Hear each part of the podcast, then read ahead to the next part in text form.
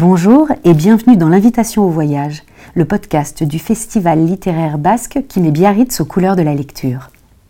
Parce que Biarritz et le Pays basque sont liés à l'océan, il était naturel que l'invitation au voyage en explore toutes les facettes. Dans cette série de podcasts, nous vous emmenons au large pour une excursion littéraire.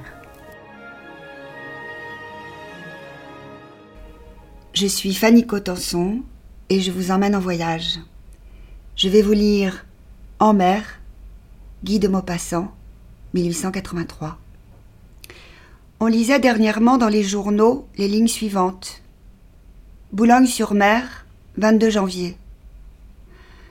Un affreux malheur vient de jeter la consternation parmi notre population maritime, déjà si éprouvée depuis deux années.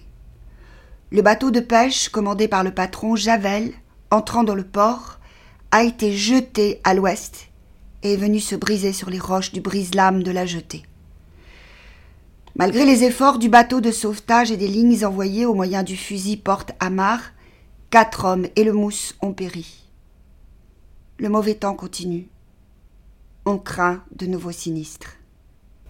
Si le pauvre homme roulé par la vague est mort peut-être sous les débris de son bateau mis en pièces, est celui auquel je pense, il avait assisté, voici dix-huit ans maintenant, à un autre drame, terrible et simple comme sont toujours ces drames formidables des flots.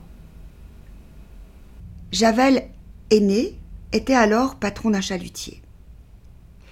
Le chalutier est le bateau de pêche par excellence. Solide, à ne craindre aucun temps, le ventre rond, roulé sans cesse par les lames comme un bouchon, toujours dehors, toujours fouetté par les vents durs et salés de la Manche, il travaille la mer, infatigable, la voile gonflée, traînant par le flanc un grand filet qui racle le fond de l'océan, et des taches écueillent toutes les bêtes endormies dans les roches, les poissons plats collés au sable, les crabes lourds aux pattes crochues, les homards aux moustaches pointues. Quand la brise est fraîche et la vague courte, le bateau se met à pêcher. Son filet est fixé tout le long d'une grande tige de bois garnie de fer qu'il laisse descendre au moyen de deux câbles glissant sur deux rouleaux au debout de l'embarcation. Et le bateau, dérivant sous le vent et le courant, tire avec lui cet appareil qui ravage et dévaste le sol de la mer. Javel avait à son bord son frère cadet, quatre hommes et un mousse. Il était sorti de Boulogne par un beau temps clair pour jeter le chalut. Or, bientôt, le vent s'éleva, et une bourrasque survenant força le chalutier à fuir. Il gagna les côtes d'Angleterre. Mais la mer démontée battait les falaises, se ruait contre la terre, rendait impossible l'entrée des ports. Le petit bateau reprit le large et revint sur les côtes de France. La tempête continuait à faire infranchissables les jetées, enveloppant d'écume, de bruit et de danger tous les abords des refuges. Le chalutier repartit encore, courant sur le dos des flots, ballotté, secoué, ruisselant, souffleté par des paquets d'eau, mais gaillard malgré tout, accoutumé à ces gros temps qui le tenaient parfois cinq ou six jours errant entre les deux pays voisins, sans pouvoir aborder l'un ou l'autre. Puis, enfin, L'ouragan se calma, comme il se trouvait en pleine mer, et bien que la vague fût encore forte, le patron commanda de jeter le chalut. Donc, le grand engin de pêche fut passé par-dessus bord, et deux hommes à l'avant, deux hommes à l'arrière, commencèrent à filer sur les rouleaux les amarres qui le tenaient. Soudain, il toucha le fond. Mais une haute lame, inclinant le bateau, Javel Cadet, qui se trouvait à l'avant et dirigeait la descente du filet, chancela et son bras se trouva saisi entre la corde un instant détendue par la secousse et le bois où elle glissait. Il fit un effort désespéré, tâchant de l'autre main de soulever la mare, mais le chalut traînant déjà et le câble roidi ne céda point. L'homme, crispé par la douleur, appela. Tous accoururent. Son frère quitta la barre. Ils se jetèrent sur la corde, s'efforçant de dégager le membre qu'elle broyait. Ce fut en vain. Faut couper, dit un matelot. Et il tira de sa poche un large couteau qui pouvait, en deux coups, sauver le bras de Javel Cadet. Mais couper, c'était perdre le chalut. Et ce chalut valait de l'argent, beaucoup d'argent, quinze cents francs.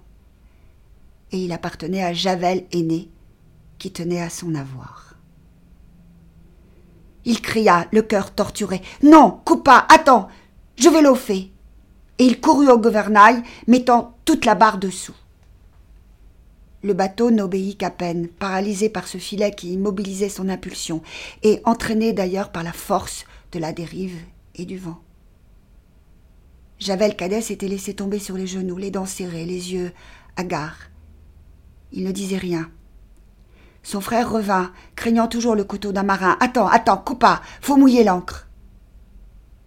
L'encre fut mouillée, toute la chaîne filée, puis on se mit à virer au cabestan pour détendre les amarres du chalut. Elles s'amollirent enfin, et on dégagea le bras inerte sous la manche de laine ensanglantée. Javel Cadet semblait idiot. On lui retira la vareuse et on vit une chose horrible, une bouillie de chair dont le sang jaillissait à flots qu'on eût dit poussé par une pompe. Alors l'homme regarda son bras et murmura Foutu. Puis, comme l'hémorragie faisait une mare sur le pont du bateau, un des matelots cria Il va se vider Faut nouer la veine Alors ils prirent une ficelle, une grosse ficelle brune et goudronnée, et en lassant le membre au-dessus de la blessure, ils serrèrent de toute leur force.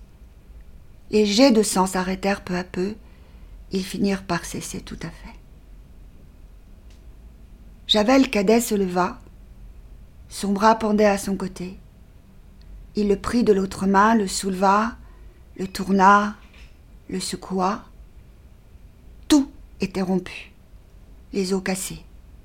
Les muscles seuls retenaient ce morceau de son corps. Il le considérait d'un œil morne, réfléchissant. Puis il s'assit sur une voile pliée et les camarades lui conseillèrent de mouiller sans cesse la blessure pour empêcher le mal noir. On mit un seau près de lui et de minute en minute il puisait dedans au moyen d'un verre et baignait l'horrible plaie en laissant couler dessus un petit filet d'eau claire. Tu seras mieux en bas, lui dit son frère. Il descendit, mais au bout d'une heure il remonta, ne se sentant pas bien tout seul. Et puis il préférait le grand air. Il se rassit sur sa voile et recommença à bassiner son bras. La pêche était bonne. Les larges poissons à ventre blanc gisaient à côté de lui, secoués par des spasmes de mort. Il les regardait sans cesser d'arroser ses chairs écrasées. Comme on allait regagner Boulogne, un nouveau coup de vent se déchaîna, et le petit bateau recommença sa course folle, bondissant et culbutant, secouant le triste blessé. La nuit vint. Le temps fut gros jusqu'à l'aurore. Au soleil levant, on apercevait de nouveau l'Angleterre, mais comme la mer était moins dure, on repartit pour la France en louvoyant. Vers le soir, Javel Cadet appela ses camarades et leur montra des traces noires, toute une vilaine apparence de pourriture sur la partie du membre qui ne tenait plus à lui. Les matelots regardaient, disant leur avis. Ça pourrait être bien le noir, pensait l'un. Faudrait de l'eau salée là-dessus, déclarait un autre. On apporta donc de l'eau salée et on en versa sur le mal. Le blessé devint livide, grinça des dents, se tordit un peu, mais il ne cria pas. Puis, quand la brûlure se fut calmée, Donne-moi ton couteau, dit-il à son frère. Le frère tendit son couteau. Tiens-moi le bras en l'air. Tout droit. Tire dessus. On fit ce qu'il demandait. Alors, il se mit à couper lui-même. Il coupait doucement, avec réflexion, tranchant les derniers tendons avec cette lame aiguë, comme un fil de rasoir. Et bientôt, il n'eut plus qu'un moignon. Il poussa un profond soupir et déclara Fallait ça. J'étais foutu. Il semblait soulagé et respirait avec force. Il recommença à verser de l'eau sur le tronçon de membres qui lui restait. La nuit fut mauvaise encore et on ne put atterrir. Quand le jour parut, Javel Cadet prit son bras détaché et l'examina longuement. La putréfaction se déclarait. Les camarades vinrent aussi l'examiner et ils se le passaient de main en main, le tâtaient, le retournaient, le flairaient. Son frère dit Faut jeter ça à la mer, à Mais Javel Cadet se fâcha. Ah, mais non, ah, mais non, je veux point. C'est à moi, pas vrai, puisque c'est mon bras. Il le reprit et le posa entre ses jambes. Il va pas moins pourrir, dit l'aîné. Alors, une idée vint au blessé. Pour conserver le poisson, quand on tenait longtemps la mer, on l'empilait en des barils de sel. J'pourrions-t-y pour le mettre dans la saumure Ça, c'est vrai, déclarèrent les autres. Alors, on vida un des barils, plein déjà de la pêche des jours derniers, et tout au fond, on déposa le bras. On versa du sel dessus, puis on replaça un à un les poissons.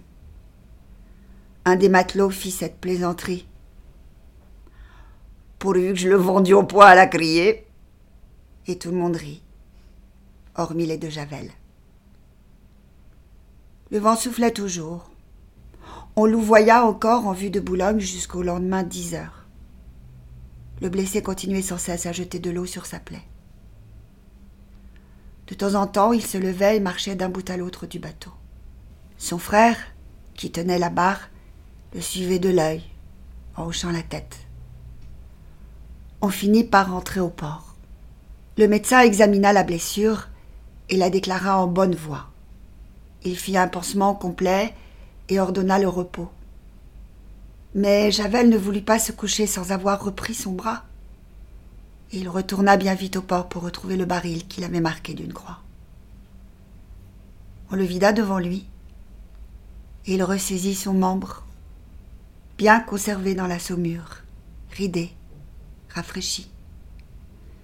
Il l'enveloppa dans une serviette emportée à cette intention et rentra chez lui. Sa femme et ses enfants examinèrent longuement ce débris du père, tâtant les doigts, enlevant les brins de sale restés sous les ongles. Puis on fit venir le menuisier, qui prit mesure pour un petit cercueil.